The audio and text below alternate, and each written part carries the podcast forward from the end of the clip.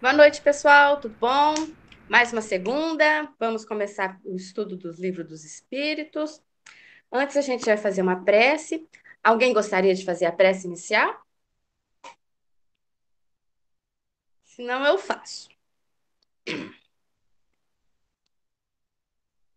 Querido Mestre Jesus, Espíritos amigos, mentores do GEOL, estamos aqui reunidos mais uma noite para o estudo do Livro dos Espíritos.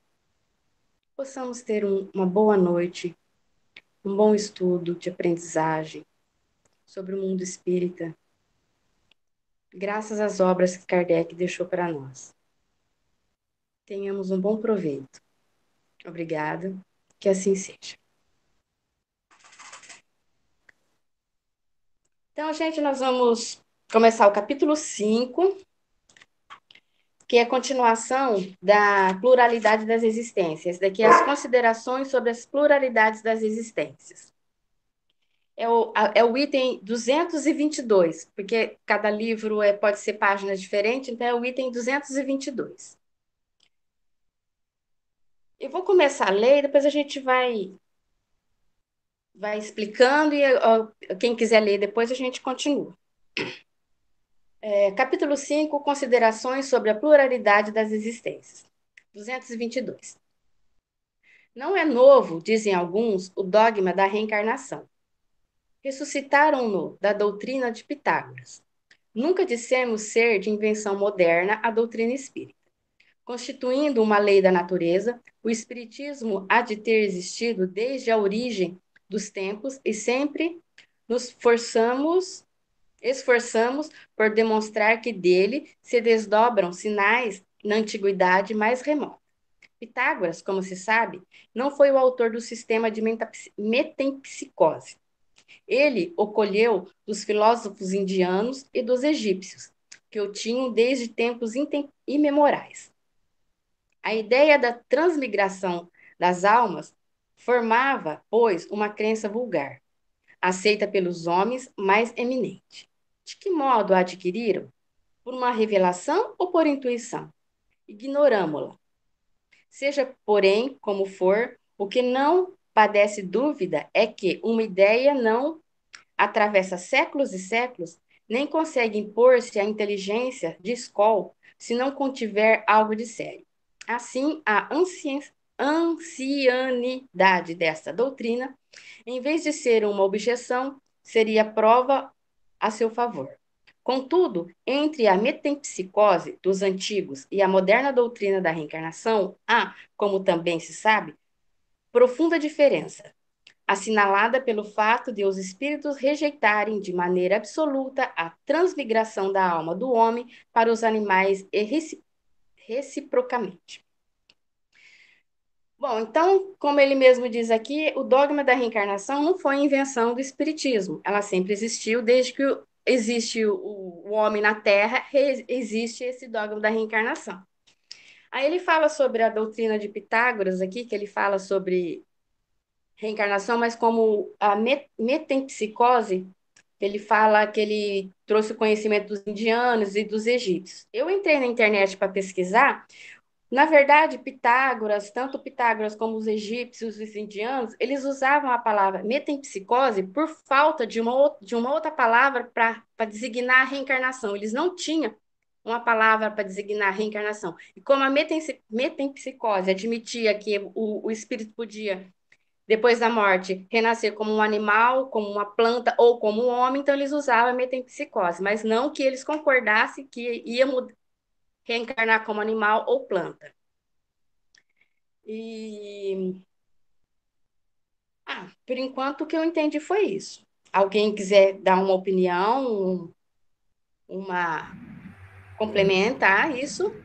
Complementando, é importante a gente entender que o Espiritismo não inventou a reencarnação, né? porque muitas pessoas acham que o Espiritismo inventou a reencarnação e inventou a mediunidade. E não a mediunidade e a reencarnação existem desde que o homem é homem, né? E a reencarnação ela existe desde que existe vida. E lembrando, né, Márcia, que na Bíblia antigamente existia a reencarnação, foi tirada no concílio por causa da. Como é que ela chama? Eu até esqueci o nome dela. Teodora. Teodora, por causa da Teodora que foi retirada da Bíblia, né? Porque existia na Bíblia a parte que falava sobre a reencarnação. Quer dizer, então, muito antes do Espiritismo. É, lembrando que os, uma, uma corrente dentro do judaísmo é reencarnacionista até hoje. Né? Então, reencarnação também não foi invenção, invenção desde a época de Jesus, já existia antes também. Né? E quero comentar também o fato de que é, o Kardec é categórico aqui ao afirmar que os espíritos eles rejeitam a ideia de transmigração da alma do homem para os animais ou dos animais para o homem. Né? Por quê? É, porque existe essa crença né, de que ah, eu vou reencarnar como cachorro, ou então eu quero reencarnar como um gato, como um cavalo. É, a gente tem que entender que essa transmigração ela não é imediata, ela não é instantânea. Da mesma forma que na evolução, as coisas vão acontecendo no passo, passo a passo. Né? Então, o progresso das espécies vai acontecendo aos poucos, e naturalmente a gente vai progredindo e a gente não regride. Então, a gente não reencarna no animal, que nós já estamos numa outra fase, que é a fase hominal. E nós agora, já progredimos nessa fase. Já, a gente já passou da fase animal. Quer dizer, né? A gente imagina que passamos, né? E tem muitos homens e mulheres que são bastante animalizados ainda no, nos seus hábitos, nos seus pensamentos e tudo mais. Mas brincadeiras à parte, é, essas pessoas que ainda são animalizadas, essas pessoas que ainda são animalizadas, é como se elas ainda cultivassem é, esses hábitos, esse, essa mentalidade mais primitiva. Então, não, não, é milagre o progresso. O progresso é, é esforço, é aquisição. E se eu quero deixar de ser animalizada, eu preciso me esforçar para ter uma mentalidade mais evoluída e preciso agir no dia a dia para me transformar numa pessoa melhor. Porque aí eu vou conquistando sentimento e ação que vai corresponder a um, a um progresso. Então, isso é conquista, não cai do céu. E agora, lembrando que o nosso foco é sermos angelicais. E não é angelical no sentido de ser anjo, é, no sentido de sermos tão puros, tão leves, tão com tanto progresso, que é como se a gente fosse um anjo. Tá? Alguém mais? Mais algum comentário? Alguma pergunta? Alguém quer fazer alguma pergunta sobre esse assunto? Senão a gente lê mais um parágrafo. Alguém gostaria de ler o próximo parágrafo?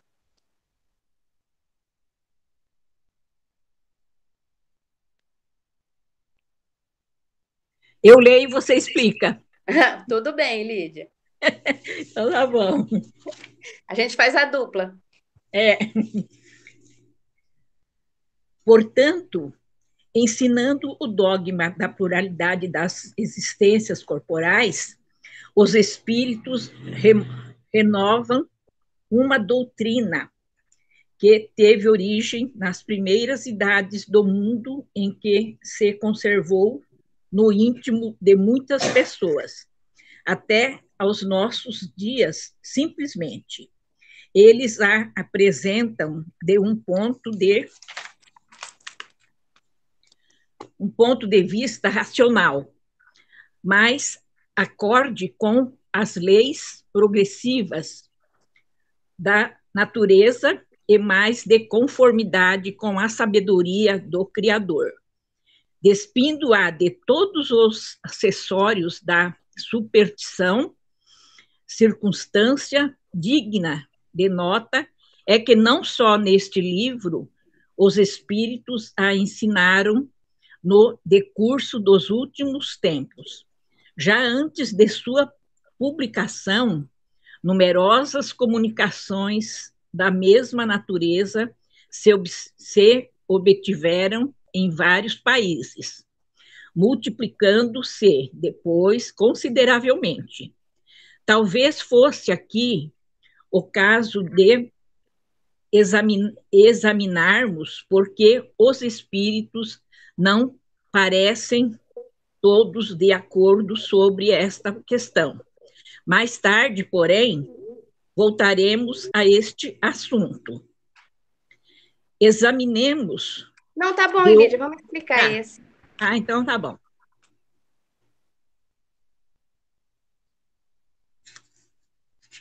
Deixa eu ver aqui se eu. Bom, se então eu ele fala né, que a, a, pluralidade das existências corporais, os espíritos re, reno, renovam uma doutrina que teve origem nas primeiras ideias do mundo. É que nem a Márcia falou, desde que existe o homem na Terra, existe a reencarnação. Porque a gente tem prova disso em outros livros, em outros comentários que Kardec já fez, que desde que existe o homem na Terra, existe a reencarnação.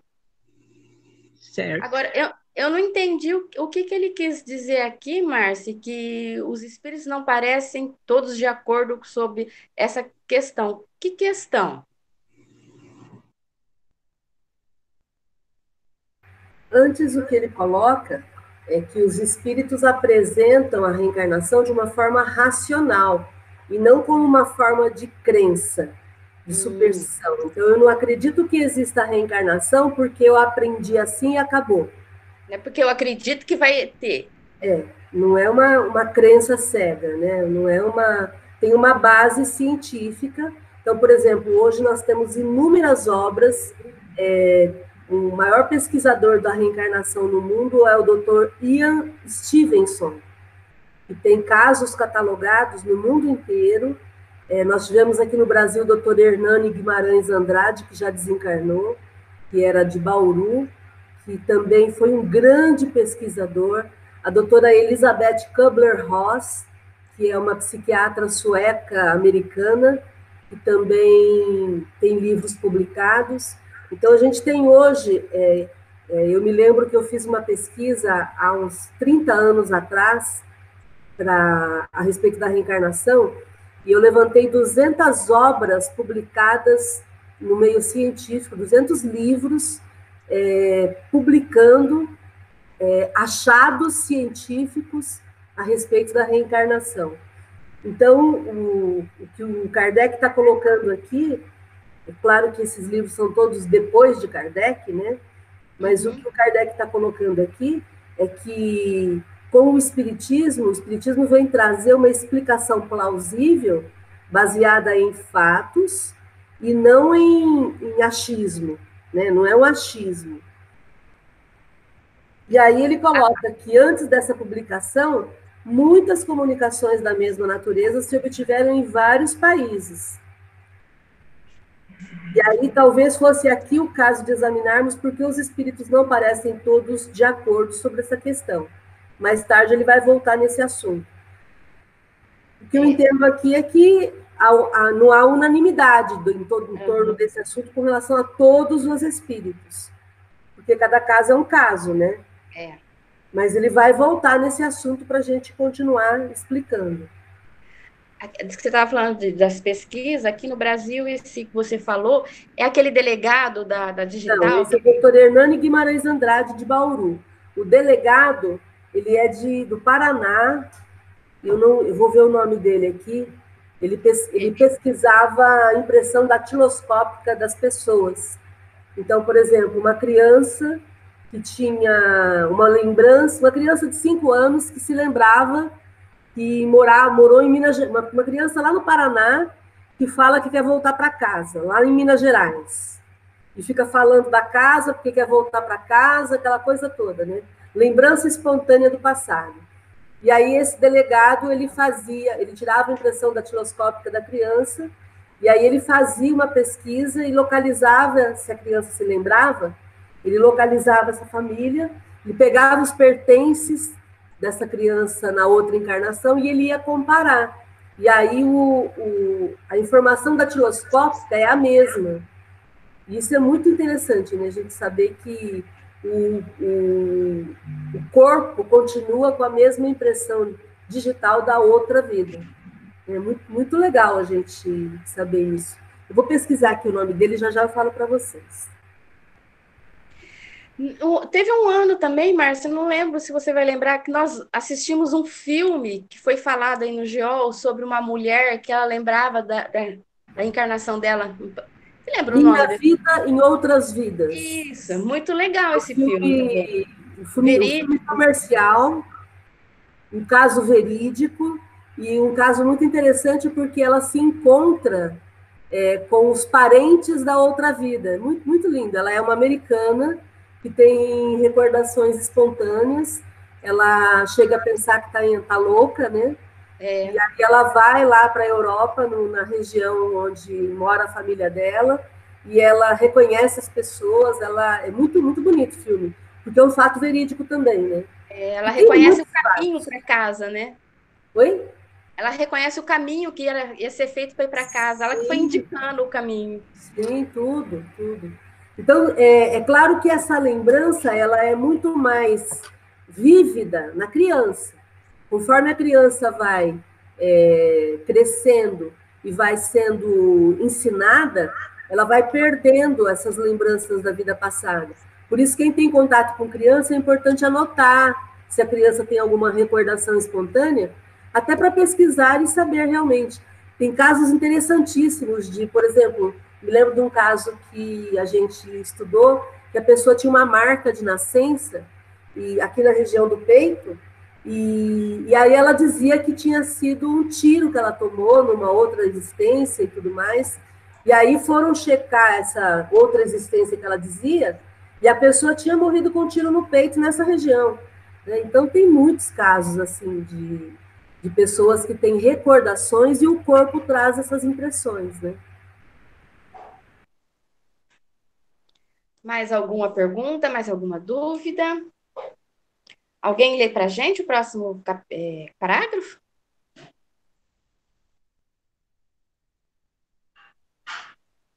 Eu leio. Então lê, Fátima. O meu livro é diferente, né? Examinemos a coisa sobre um outro ponto de vista. A abstração feita de toda a intervenção dos espíritos, deixamos-los de lado por um instante Suponhamos que esta teoria não seja deles.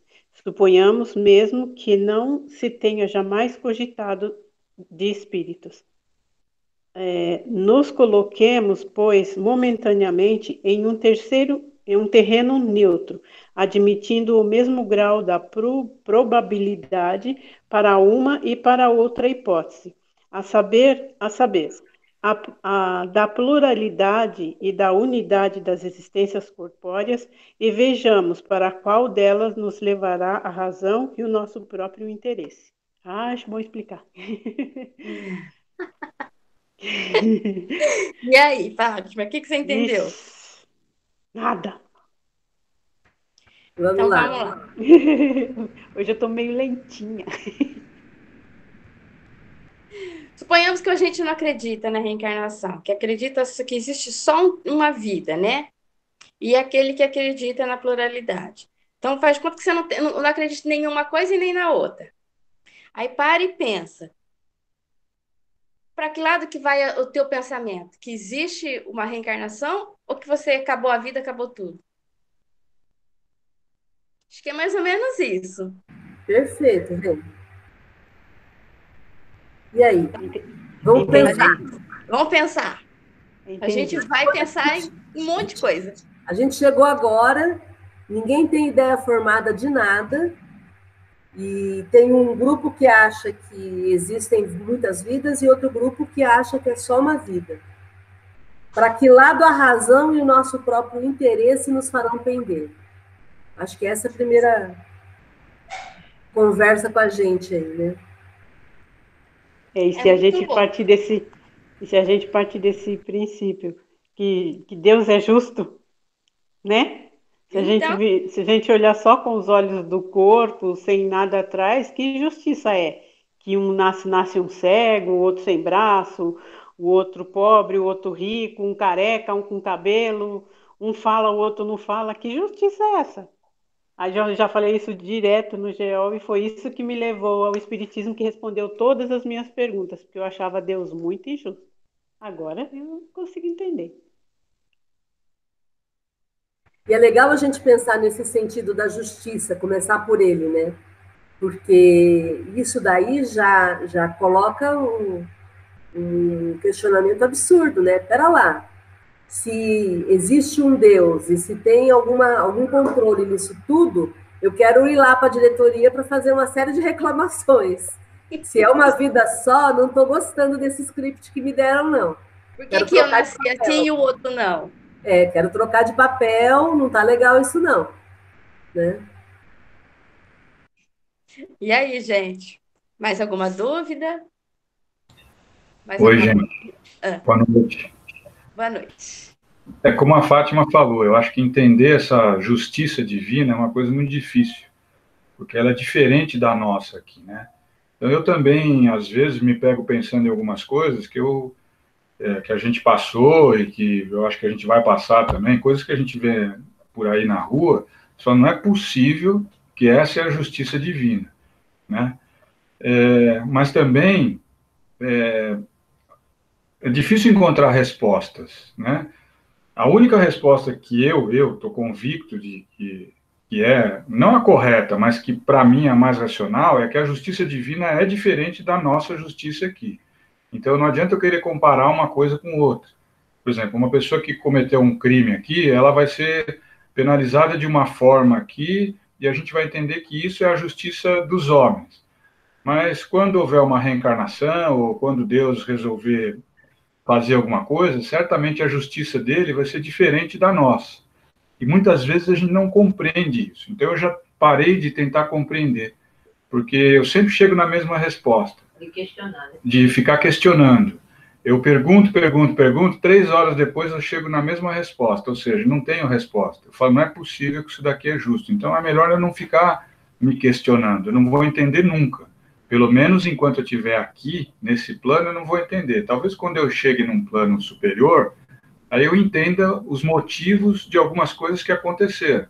Mesmo assim, eu ainda vou, eu tenho certeza que quando eu encontrar alguém lá em cima, vai ser, vou ficar meio inconformado com algumas coisas que eu vejo, né? Eu falo, não é possível que a regra do jogo tem que ser essa. Tinha que ser diferente. Mas é, eu estou aqui como visita eu não sou dono desse lugar, né? Então eu tenho que me sujeitar a essas leis. É, é como naquele filme do, do, Guerra dos Mundos, né? Que o, o alienígena pousa aqui na Terra e a presidente dos Estados Unidos ele fala lá, olha, eu, eu quero falar com um líder de vocês. E a presidente fala, bem-vindo ao nosso mundo. Aí ele olha e fala assim, mas como nosso mundo? Quem diz que esse mundo é seu? Né? É, vocês estão aqui de, de visita, isso aqui foi dado para vocês, para vocês tomarem conta disso daqui, não para vocês se apoderarem disso e fazer do planeta o que vocês quiserem, né? Então, às vezes eu me sinto muito assim, um passageiro, né, e não o capitão. Um dia eu tenho certeza que eu vou encontrar, não com o capitão, mas eu vou encontrar com alguém que me dê, que vai me dar algumas respostas.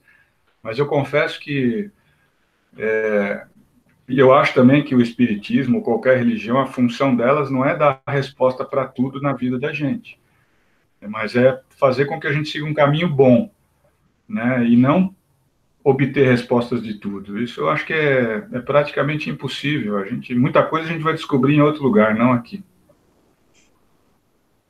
É, vai colocar a gente para pensar. É, viu, Jorge? Então, eu, eu sempre me revoltei contra Deus desde pequena, porque eu tive uma vida muito difícil e tinha colegas que tinham umas vidas melhores. Eu falava, mas como? Como é que pode? E aí foi aí que eu fui me aprofundando. Minha mãe, ela não tinha muita é, inteligência, assim, de ler, de explicar, mas ela era muito sábia. Ela falava que Deus era justo, que ela não sabia explicar, mas era justo. Tudo tinha um motivo e tal. E à medida que eu fui crescendo, eu fui buscando, fui buscando, buscando, até que eu cheguei no Espiritismo, na lei da reencarnação, de, de causa, não causa e efeito, de hum, consequências, né? De, de ações e consequências. Então, eu já me satisfiz com isso. Fica bem mais fácil, através da reencarnação, a gente entender que somos, que tudo que a gente passa é, é, é são consequências de atos é, de outrora, de outros atos, né? Então, que nós somos responsáveis por nós mesmos e por tudo que a gente está passando. É punk da gente entender isso, mas é uma luz, assim, que dá uma certa tranquilidade de, de que Deus é justo. Porque se eu sofro, as, se eu sofro, não, se eu, é, é, como fala, se, tem, se tudo que eu faço tem uma consequência, eu vou pensar muito mais no, no que eu vou fazer para não ter umas consequências nevastas. E, e, que tudo que a gente, é bem aquele ditado, que a gente planta, a gente colhe, é, é, é meio complexo isso de entender, mas é muito mais fácil quando a gente pensa assim, e a gente tem essa visão de que Deus não é injusto. Se aquela pessoa que está lá na sarjeta, jogada lá, ela está colhendo, está é, é, tá, tá, não sofrendo, me faltou a palavra agora, as consequências de atos anteriores, fica mais justo. O que eu posso fazer para ajudar, eu vou e faço, mas não, não, não, não questiono, não julgo, por quê? Muitas vezes, mas muitas vezes, colhemos o que plantamos, é a lei da, eu esqueci agora da, não é causa e efeito, é não sei o que lá e consequência, eu esqueci o nome, agora a Márcia e a Regina são capazes de, de lembrar dessa, dessas duas palavras, né? E por aí eu me é, é, devagar, à medida que a gente vai estudando o Espiritismo, vai dando um certo consolo para a gente. E aí a gente chega nesse Deus que é justo, que é generoso, que é bom e que nós somos responsáveis por tudo que nos acontece. É punk, mas com o tempo a gente vai assimilando isso fica muito mais fácil, dá um conforto muito grande para a gente, que acima de tudo e de todos tem realmente uma justiça divina que foge dessa dos homens, que é injusta muitas vezes, né? E é o que me consola, né? Não sei se eu fui clara, falei demais. Eu entendo que para a gente nós ainda temos alguma dificuldade para entender a justiça divina, Jorge, por conta do fato de nós sermos é, parte interessada. Então, nós, nós somos tendenciosos e, e não concordamos com o que acontece com a gente. À medida em que a gente vai ampliando a visão e vai olhando para o todo, parando de olhar para o umbigo, a gente começa a perceber que existe todo um movimento no sentido de socorrer a todos aqueles que precisam. É, como a, a gente estava comentando sobre as injustiças, é, tem uma frase que diz assim: não existem injustiçados, mas existe muita injustiça. Então, na visão espírita, não existem injustiçados. Cada um está passando por uma situação que vai ser útil para que aconteça o progresso. Tá? Então, isso é um fato. Agora, precisaria ser daquele jeito? Não. Porque não existe a lei da dor.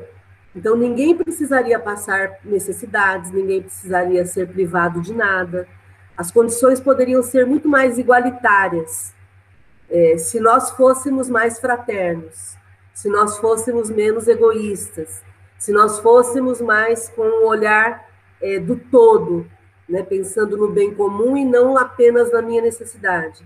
Então, é aí que a gente vai corrigindo as injustiças e vamos melhorando o mundo em que a gente está e vamos facilitando o processo. Só que eu não posso ficar preocupada em resolver o problema de todo mundo o tempo todo, porque eu não vou resolver. Eu vou resolver o problema de 10, mas aí vão surgir mais 100 que precisam. Porém, é esse o, essa a ideia, é cada um ir fazendo e a gente não perder esse foco. De onde a gente estiver, a gente ser útil, a gente contribuir e a gente facilitar para o outro que vem logo em seguida. E assim a gente vai fazendo um mundo mais justo, um mundo melhor para todo mundo, né? É, como você falou, Márcia, é, esse conceito de justiça você tem que tomar cuidado porque depende muito de quem aplica, né? Se você se sente injustiçado, você tem um conceito de justiça diferente daquele que não se sentiu injustiçado, que não passou por aquele problema. Então, é essa o ponto de vista de quem está sofrendo com aquilo ou de quem não sofreu, ele acaba sendo diferente. Por isso que um juiz ele tem que ser imparcial. É, gente, eu não posso julgar a minha própria causa, porque, como você falou, é óbvio que eu vou ser parcial. Eu serei parcial, em favor a mim. Né? Independente do que tenha acontecido comigo ou não, se eu tiver algum interesse ou algum sentimento envolvido, o meu conceito de justiça já vai ficar contaminado. Isso, isso é um fato, né?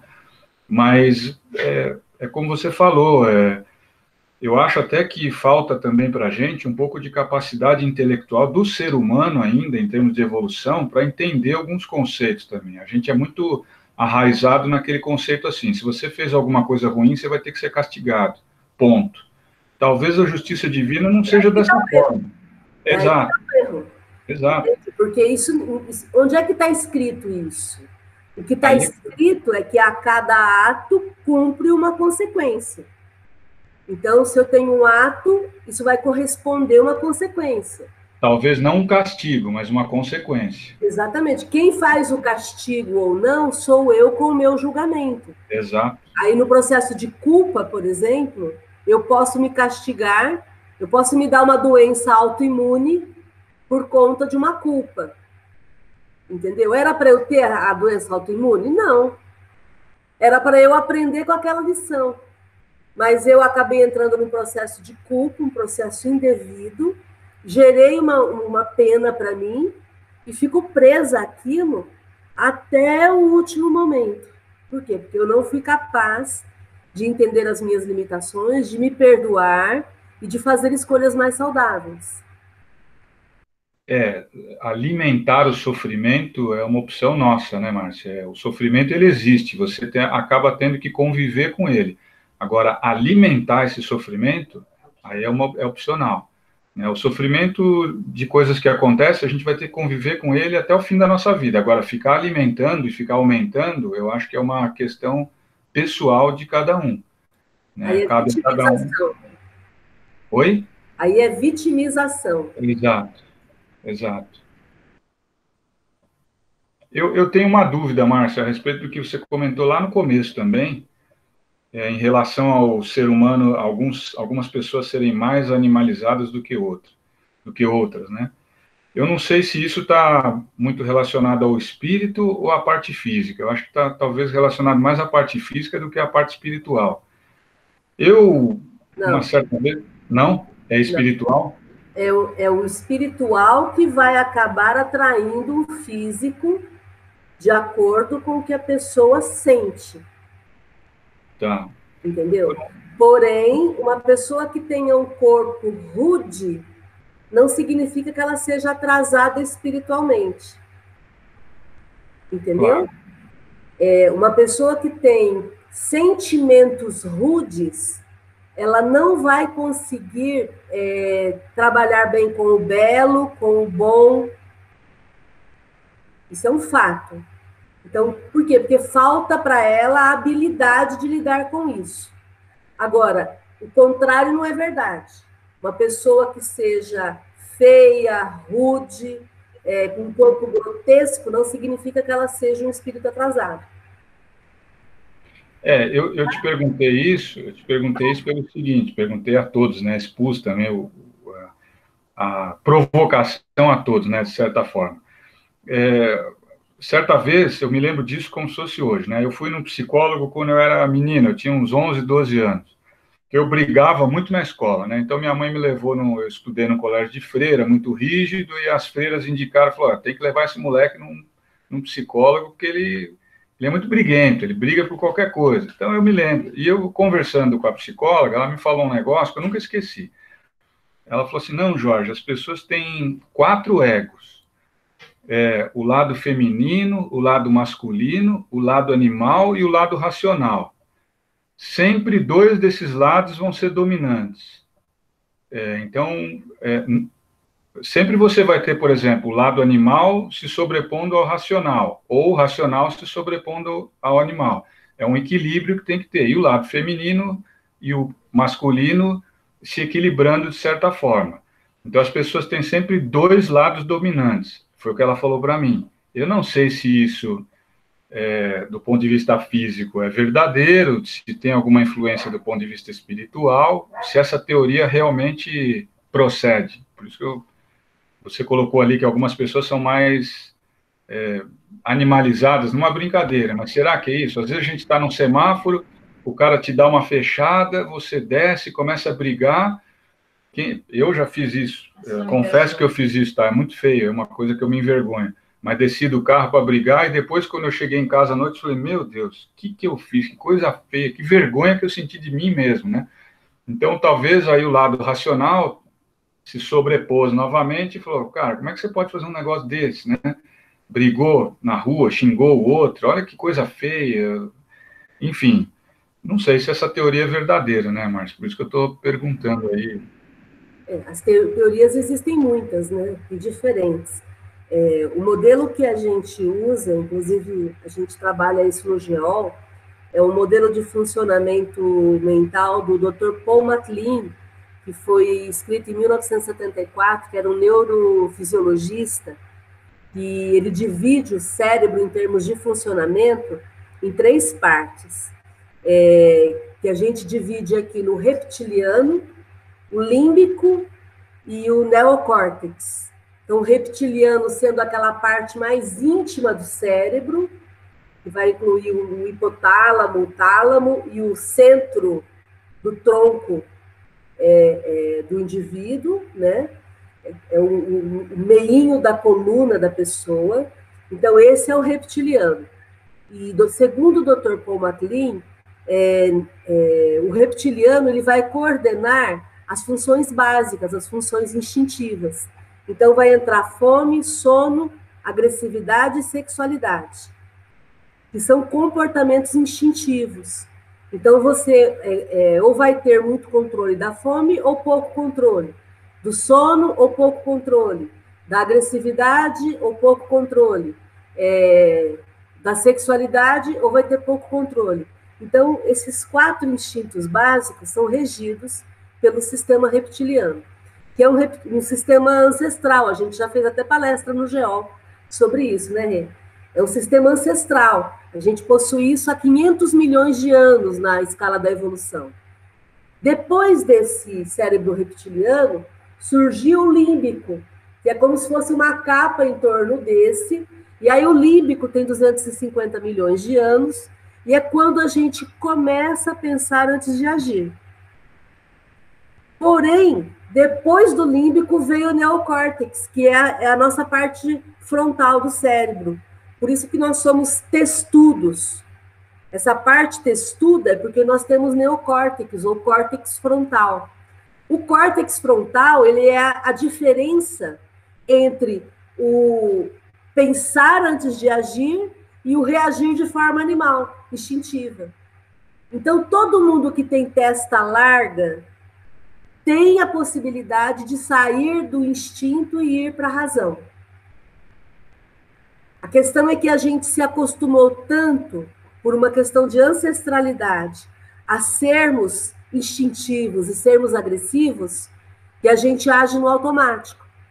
Só que todos nós temos condições de agir pensando e fazendo escolhas felizes entendeu? Então, quando você estava no trânsito, e quem nunca ficou nervoso no trânsito, né? Quando você estava no trânsito e você foi agredido emocionalmente ou, verbalmente ou por alguma atitude, você pode, naquele momento, parar, respirar fundo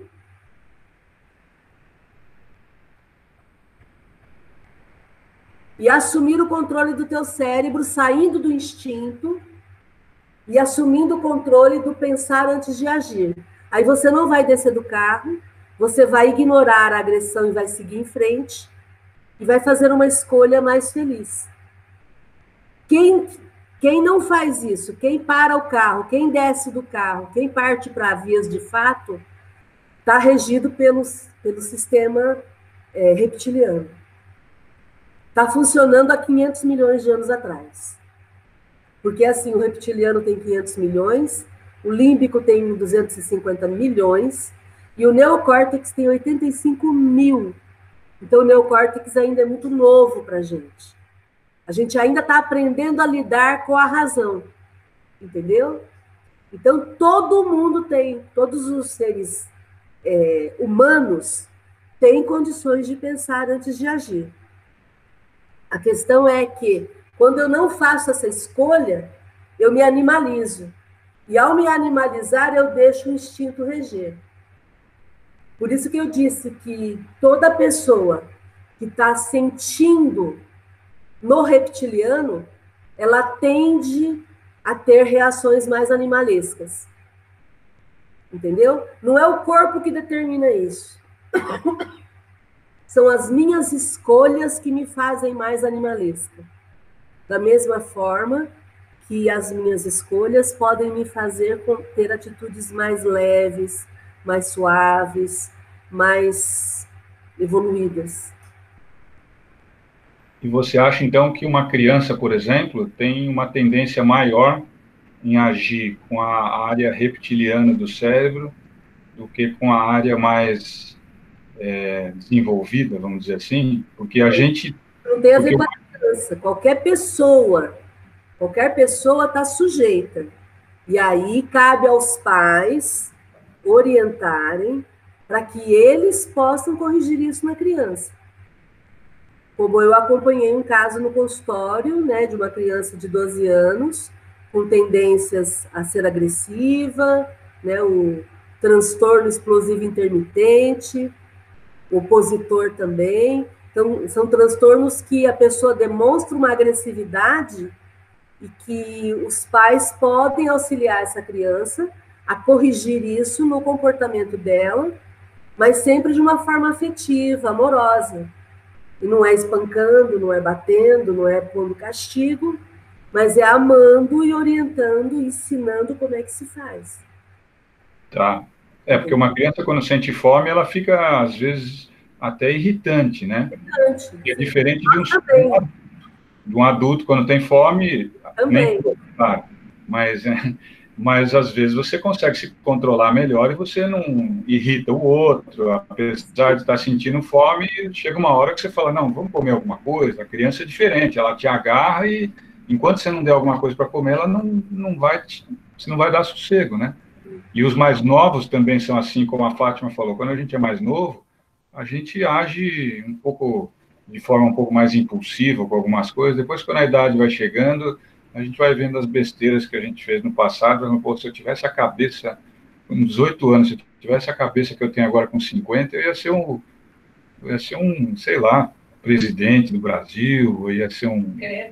né, alguma, alguma pessoa, ia ter um, ia ser uma pessoa de muito mais sucesso do que eu sou agora, porque às vezes a gente olha e fala que, que escolhas que eu fiz no passado, se fosse hoje não faria, né? Então, e é, é, o legal é a gente pensar assim, uma criança, como você, quando foi levado para psicóloga, né? Uma criança, ela tem que entender que o, o processo de educação é um processo de, de aprendizagem. Ela vai aprendendo a desconstruir. Se ela é nervosa, se, se você era briguento, é, é preciso te mostrar que existem outras escolhas além da briga. Porque, por exemplo, quando você está no reptiliano, é, você só tem duas escolhas, ou é luta ou é fuga. Se você pode vencer, você bate. Se você vai apanhar, você foge. Então, o instinto de fuga e luta faz parte do reptiliano. Agora, se eu estou diante de você, dois adultos conversando, e eu começo a debater um assunto, e aí eu, eu sinto que eu estou apanhando de você nas palavras, e eu vou fugir? Não, não, peraí. Somos dois adultos civilizados, a gente vai descobrir uma forma de conversar. Eu vou diminuir a minha bola, você vai diminuir a tua. A gente vai chegar num ponto de entendimento. Eu falo, você ouve, você fala, eu ouço. E a gente vai dialogando e vamos chegar num acordo. Entendeu? Então, aí a gente sai do reptiliano e a gente entra no neocórtex, onde a gente pensa antes de agir. Então, por isso que eu falo que isso é treino. E a grande vantagem dessa proposta do Dr. Paul MacLean é mostrar que todo mundo tem jeito. Tem hora que eu estou no reptiliano. Se eu estou sendo assaltada, eu tenho que usar o reptiliano, eu tenho que fugir, eu tenho que, é, de alguma forma, tentar me safar daquela situação. Entendeu? Agora, não faz sentido eu acionar o reptiliano aqui numa conversa entre amigos discutindo temas de espiritualidade. Entendeu? Então a gente usa os três momentos. Vai ter momentos que eu vou usar o reptiliano, porque eu vou ter mais uma experiência carnal. Se eu vou capinar um terreno, eu tenho que acionar o reptiliano. Por quê? Porque eu preciso de força física, eu preciso de resistência, eu preciso usar a minha inteligência para saber por onde eu começo a capinar para ter mais sucesso. Entendeu? Agora, se eu vou fazer um trabalho mais intelectualizado, daí eu não preciso do reptiliano. Eu preciso ficar em paz, ficar zen, ficar tranquila. Entendeu? Aí eu vou usar o raciocínio, vou fazer pesquisa, vou buscar quais são as melhores fontes de estudo. Entende? Então, os três cérebros são úteis. Só que eu não posso resumir a minha vida no reptiliano. Eu não posso ser briguento a vida inteira, porque ninguém vai querer ficar do meu lado. Não é? Regina, acabei falando demais, mas acho que foi legal para a gente poder entender isso, né? Como tudo na vida, então, o equilíbrio é a chave para boa convivência. Né? Não, Márcia, eu gosto quando você fala essa parte do cérebro aí, você explica muito bem. Adorei quando você fez essa palestra a primeira vez lá no centro, você fez até os desenhos lá na lousa do cérebro. falei, vixe, Maria. Eu gosto dessa sua palestra, tenho ela gravada na minha mente. E aí, então, tudo bem por aí, gente? Então, entendendo, essa parte aqui é meia para pôr o cérebro para pensar mesmo. Alguém lê o próximo parágrafo para nós?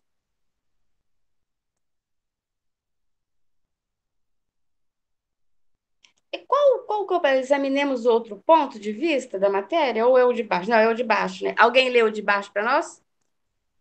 Eu leio e a gente comenta. Muitos repelem a ideia da reencarnação pelo só motivo de ela não lhes convir. Dizem que uma existência já lhes chega de sobra e que, portanto, não desejariam recomeçar outra semelhante.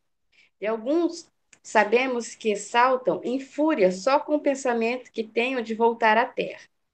Perguntar-lhe-emos apenas se imaginam que Deus lhes pediu o parecer ou consultou o gostos para regular o universo. Uma de duas: ou a reencarnação existe ou não existe. Se existe, nada importa que os contrarie. Terão que a sofrer sem que para isso lhes peça Deus permissão. Asseguram-se asseguram-se-nos os que assim falam, um doente a dizer: Sofri hoje bastante, não quero sofrer mais amanhã. Qualquer que seja o seu mau humor, não terá por isso que sofrer menos no dia seguinte, nem nos que se sucederam, até que se ache curado. Consequentemente, se os que, de tal maneira, se externam, tiverem que viver de novo corporalmente, tornarão a viver, reencarnarão. Não lhes adiantará rebelarem-se, quais crianças que não querem ir ao colégio, ou condenados para a prisão. Passarão pelo que têm que passar. São demasiado pueris semelhantes objeções, para merecerem mais seriamente examinadas.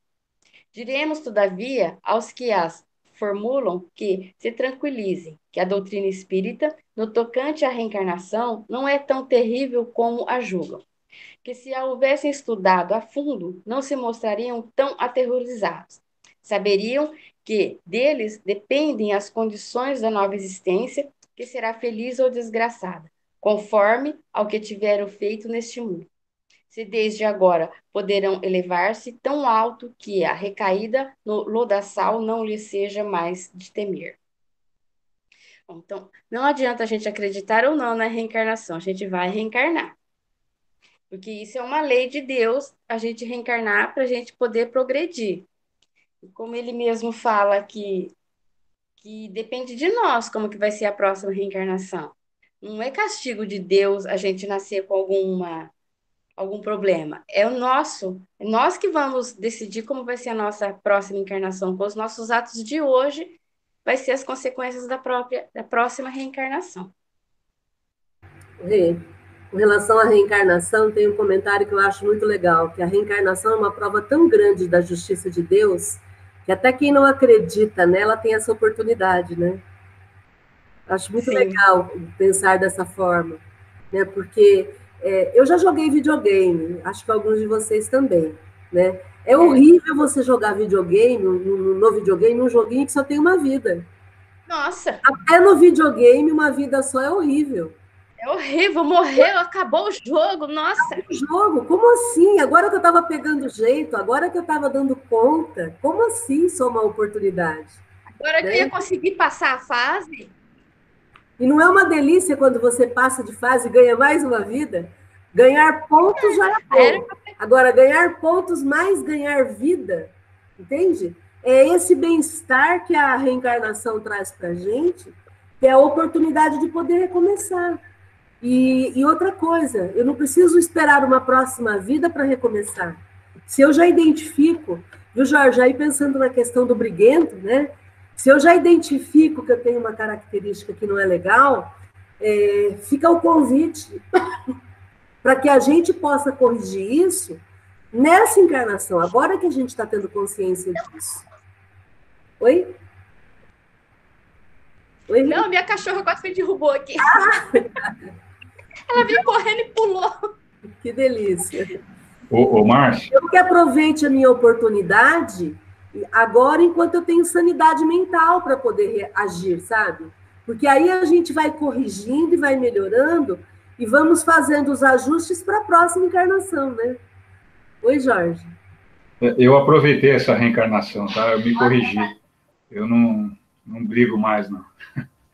Pelo menos eu me aprendi, pelo menos a minha parte racional do cérebro aprendeu a, a dominar a outra. Então, eu acho que a idade também, é, e a idade também ensina a gente, a experiência de que hoje eu olho para trás e vejo que não valeu aquilo ali, nada disso me agregou alguma coisa, ou eu aprendi com aquilo, pelo contrário.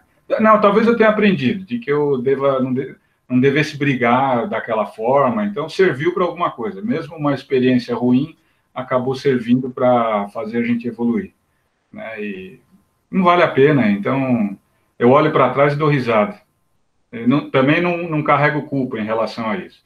Hoje virou motivo de chacota aqui em casa. E com isso você já está preparando a próxima reencarnação melhor que essa. É, é isso que eu falava para os meus filhos. É, algumas vezes eu falava isso para eles. Eu falava, não faça as coisas que o pai fez quando era criança, porque não vai dar certo. Então, às vezes, quando a gente comete alguns erros, vale a pena, porque quando você vai passar para os outros, você já sabe que não vai dar certo e tem condição de falar para eles que ó, não segue por esse caminho que eu tenho certeza que não vai dar certo. Ah, por quê, pai? É porque eu já segui nesse caminho e o final dele não é bom. Então, uma experiência ruim ela acaba se tornando algo bom para você no futuro. Com certeza. E aí, gente, mais algum comentário? E é claro que pergunta? se eu puder aprender com a experiência do outro e não precisar sofrer, melhor ainda, né?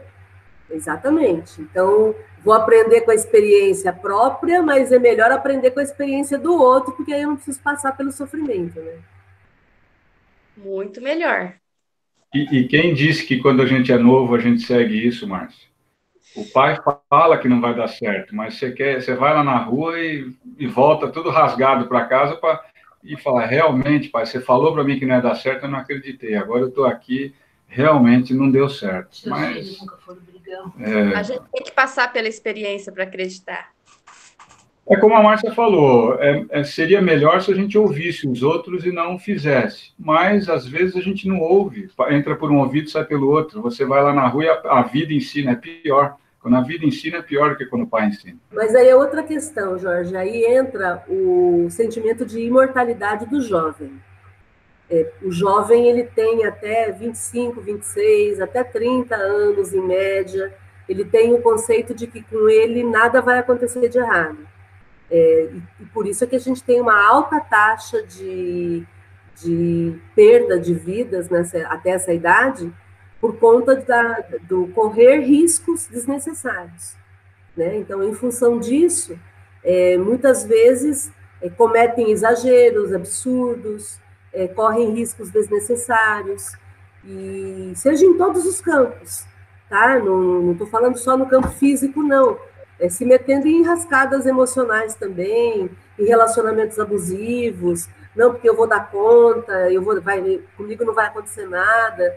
Então fica toda essa questão da, do, do, do, mito da imortalidade, que é um tema de estudo na psicologia. Tá? O mito da imortalidade ele faz a gente perder a noção. E aí, conforme a gente vai amadurecendo, a gente vai entendendo que não somos tão imortais assim. Depois de tomarmos alguns tombos, algumas temos algumas experiências, a gente começa a se re reconstruir de uma forma mais cuidadosa. Então, é, por isso é tão importante a gente ensinar, orientar e, e, e, na medida do possível, fazermos a nossa parte nesse sentido, sempre respeitando o livre-arbítrio, né? Porque, independente disso, as pessoas. A gente viu esse final de semana a questão da, das praias lotadas, né? O pessoal sem máscara. Quer dizer, eu fico pensando, né? É, em que mundo as, as pessoas vivem, né? Mas não precisa ser na praia, pode ser na festinha do apartamento do lado, ou no, no, no vizinho que provocou aglomeração. Quer dizer, a gente está em plena pandemia e as pessoas acham que está tudo bem, que não vai dar nada. Né? Então, existe essa coisa de, de achar que é ina, inatingível, né? Infelizmente. Até acontecer com ele. É sempre assim. E aí, ah, gente? É, é, o egoísmo, né, Márcia? As pessoas pensam no bem-estar delas e não pensam no próximo. A pessoa, né? Sempre tem uma, alguém que tá, tem dificuldade, uma pessoa mais velha, alguém que tem uma doença mórbida, quer dizer, não estão nem aí. Se eu ficar bem, me bronzear e me divertir, beleza, o outro se dane. É, é, e é interessante isso, porque aí a gente consegue identificar onde estão os egoístas e onde estão os altruístas, né? É. Porque por exemplo, eu ouvi de uma pessoa dizendo assim: ah, estou me sentindo um idiota fazendo isolamento com a vida acontecendo lá fora, né? E aí eu comentei com essa pessoa exatamente isso. Falei assim: não, você não é um idiota, você é alguém que tem consciência coletiva. Se isso é ser idiota, bem-vindo ao clube. Eu também sou idiota. É. Eu sou uma idiota com consciência coletiva. Entendeu? E cada um vai responder por sua atitude. Isso é que é legal. A gente acha que tudo isso fica impune, mas não fica, porque eu já atendi uma pessoa que quebrou a quarentena e o parente pegou Covid. Ela não pegou, mas o parente pegou Covid. E eu assisti essa pessoa no processo de culpa e medo de que o parente morresse. Foi uma coisa assim, descomunal. O medo que ela sentiu enquanto o parente não teve alta. Felizmente ele teve alta para ela, porque senão ela ia entrar num processo de, de culpa absurda, entendeu? Então, as pessoas não têm ideia disso. Existe um custo. Ser sem noção cobra um preço também. Entendeu? Por isso que a gente não pode julgar ninguém. Eu preciso cuidar de mim. Então, eu vejo as pessoas abusando, eu faço a minha parte e fico de boa. Eu não tenho nada com o outro. Ah, mas está me atrapalhando, está me atrapalhando, mas eu não vou mudá-lo. Porque ele já pensava assim antes. Ele já era egoísta antes. Entendeu? A pandemia apenas trouxe isso à tona, né?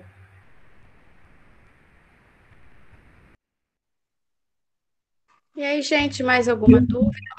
Viu, viu Regina? E do Pode que a Márcia estava explicando aí, muitas vezes nós estamos reféns de nossas próprias escolhas, né? Porque, se for pensar, há dois mil, mil anos, Jesus está ensinando o caminho para nós. Mas ele ensina de um jeito, nós vamos para o outro caminho. É o que está acontecendo agora. E é o que acontece também. Os pais dão conselho para os filhos, falam, vai por esse caminho, que esse é o certo. Eles falam, não, isso, é, isso aí é coisa dos antigos, imagina, eu vou por aqui. E é onde que acaba caindo em contradição, né? É o que está acontecendo com todo mundo e nessa pandemia também. Então, as pessoas não têm consciência, estão sendo reféns pelas próprias escolhas inadequadas, né? Não sei se eu me expliquei certo. Explicou sim, Lídia, é isso mesmo. É. Mais alguém? Quer... Alguém mais quer fazer algum comentário? Mais alguma dúvida, alguma pergunta? Senão a gente vai parar por aqui, porque o outro parágrafo é muito comprido. Já são nove horas. Aí a gente continua semana que vem. Tudo bem, então, pessoal? A gente termina aqui, então. A dona Elídia tem razão, né? Sempre quem é pai e mãe consegue explicar essa, essa parte melhor. É estranho, né?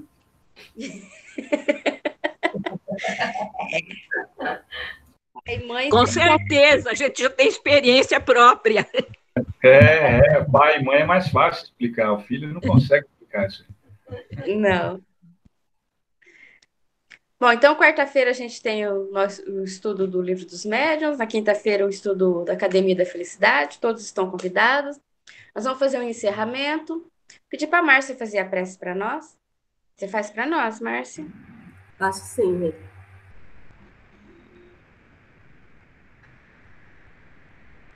Jesus querido, Mestre amado e benfeitor de nossas vidas, somos gratos a Ti por essa noite de estudos, pela oportunidade de estarmos reunidos no GEOL, em busca de, desse aprendizado que nos dá as ferramentas necessárias para agirmos com mais cuidado no nosso dia a dia. Que possamos aplicar todo esse conhecimento, que possamos fazer escolhas mais felizes, decidindo a nossa vida de uma forma mais congruente com as nossas necessidades e com o nosso sincero desejo de sermos melhores. Rogamos o seu auxílio, Senhor, para que possamos ser bem-sucedidos nesse processo.